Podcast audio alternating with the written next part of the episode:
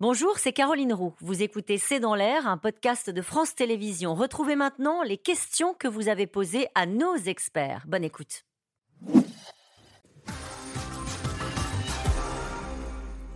Cette question d'Abib dans le Doubs. Avant la contre-offensive, on entendait que celle-ci serait un fusil à un coup. Euh, n'est-ce pas ce qui inquiète l'Ukraine dans le fond? Oui, mais euh, c'est un fusil à un coup et je maintiens, je, l'avais dit, je maintiens que c'est un fusil à un coup. C'est-à-dire qu'ils ne vont, ils vont pas monter une deuxième offensive à court terme. Ils n'ont que les moyens dont ils disposent aujourd'hui. Et euh, moyens qui, qui sont importants, mais qui ne sont pas énormes. Et, voilà. Avec l'arrivée des chars Abrams américains Attendez, les chars Abrams, c'est un char, c'est un bataillon de chars. C'est rien Permettez-moi de vous dire qu'un bataillon de chars, ce n'est pas ce qui remporte la décision. Il y a, actuellement la réserve, c'est 60 000 hommes avec à peu près 200 chars. Donc on en rajoute 31, très bien, on est content. Les chars Abrams, c'est bien, mais c'est pas ça qui va renverser les choses. Mais tout ce qui est, non mais je veux dire tout ce qui renforce le dispositif ukrainien est le bienvenu. Mais il ne faut pas s'imaginer que c'est miraculeux et que les chars Abrams qui sont annoncés depuis des mois et dont on retarde l'arrivée en permanence, ça va révolutionner la guerre. Ça va aider les Ukrainiens, hmm. oui. Comment évaluer le succès ou l'échec de la contre-offensive ukrainienne? Michel, à Paris. Alors? Hmm, Dans le temps. Le problème, c'est que le, temps médiatique n'est pas le temps de l'armée, de, de, la guerre.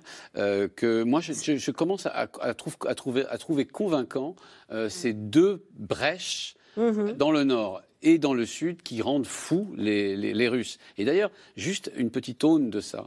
Plus vous entendrez parler de la part des alliés plus ou moins objectifs de la Russie de paix ou de conférences de paix ou de négociations à venir, plus il faudra vous dire que la Russie est probablement dans une, situation difficile d'un point de vue militaire. Pensez à la déclaration notamment de Recep Tayyip Erdogan, le président turc.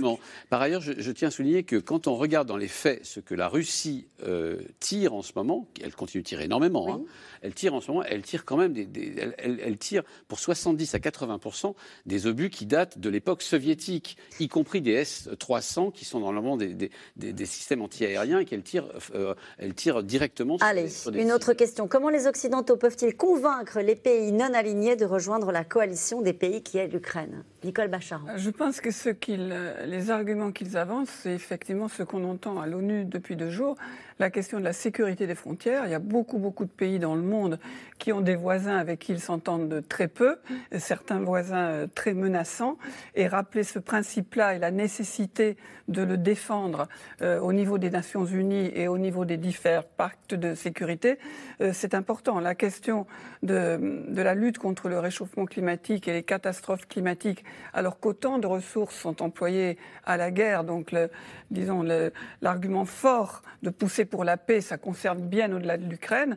La question de la sécurité alimentaire ou même de la famine, hein, parlons clairement dans beaucoup de pays, et notamment de pays d'Afrique, de l'accès à l'énergie, l'accès au gaz et au pétrole, ce sont des arguments qui poussent vers la paix. Peut-être pas à changer de camp, mais à nuancer un petit peu euh, le, soutien plus ou moins franc apporté à, à, la Russie. Une question de Gilbert dans les Bouches-du-Rhône. Vu les contraintes économiques actuelles, les opinions publiques ne risquent-elles pas de se lasser de ce conflit sans issue? Paul Gogo. La Russie mise quand même beaucoup là-dessus, je trouve. Et, elle est même parfois en position où elle observe comment nous on réagit, enfin souvent en position où elle observe comment nous on réagit à tout ça.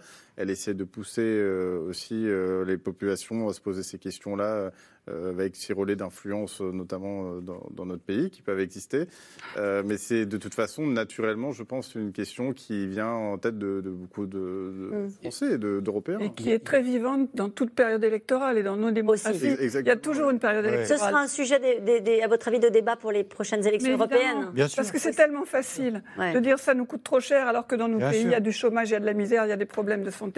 Donc, toute partie d'opposition peut se servir de l'Ukraine, ça coûte trop cher. Il y a par, ailleurs un gang de pays producteurs de pétrole qui voient le pétrole augmenter, qui veulent euh, augmenter le prix du pétrole pour justement mettre en échec euh, sur un une chose extrêmement importante, le, prix du litre d'essence. On entend parler tous les jours euh, les pays occidentaux. Ils pensent que là se trouve un angle d'attaque facile et, mm. très, et qui mettrait en échec tout de suite les Occidentaux. Cette question de Ramon dans les Yvelines. Poutine aussi était à l'article de la mort. Ces rumeurs ne seraient-elles pas de la propagande ukrainienne Paul Gogo Moi, j'ai été un peu plus de six ans en Russie, je l'ai régulièrement mm. entendu pendant plus de six ans. Et je pense que j'étais pas le premier correspondant à entendre souvent parler de ces rumeurs-là. Donc pour le sur la santé de Vladimir Poutine. Sur la santé de Vladimir Poutine, parce que tout simplement, quand vous êtes un dictateur, et d'ailleurs, je, pense qu'on va me corriger, il n'y a pas que les dictateurs qui sont comme ça. Vous diffusez pas beaucoup d'informations sur votre santé, Vladimir Poutine particulièrement. C'est déjà arrivé qu'il disparaisse une semaine, dix jours sans qu'on comprenne vraiment où il était. Alors après, plein de rumeurs apparaissent.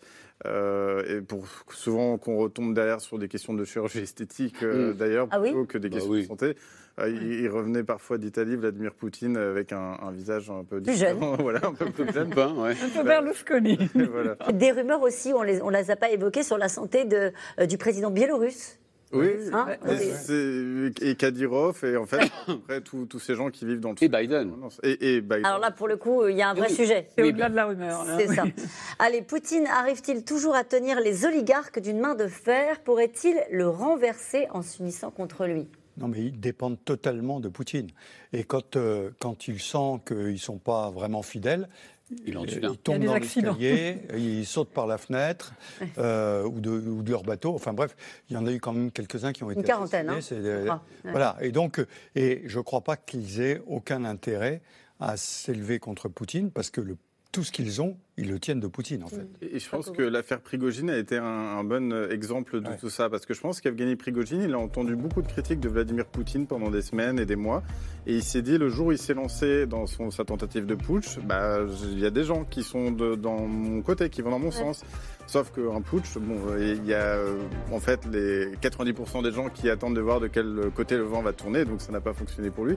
Mais je pense que c'était la preuve qu'il y a beaucoup de critiques autour de, Vladimir, autour de Vladimir Poutine, mais en fait peu de gens prêts à passer à l'action. Merci à vous tous. C'est la fin de cette émission qui sera rediffusée ce soir à 23h45. Il est l'heure de retrouver Anne-Elisabeth Lemoine et toute l'équipe de C'est à vous. Bonsoir Anne-Elisabeth, au programme ce soir. Bonsoir Caroline. H-1 avant le dîner royal à Versailles à suivre toutes les premières images de la visite de Charles III et Camilla Paris.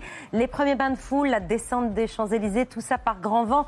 Le chapeau de la reine a tenu, mais la robe a volé façon Marilyn Monroe. La situation en Arménie également ce soir dans cet avou. Éliminé trois femmes seulement à diriger euh, une entreprise du CAC 40 en France. La patronne d'Orange est ce soir notre invitée. Merci à vous, bonne émission. Je vous rappelle que vous pouvez nous retrouver quand vous souhaitez, en replay et en podcast. Très belle soirée. On se retrouve demain en direct dès 17h30.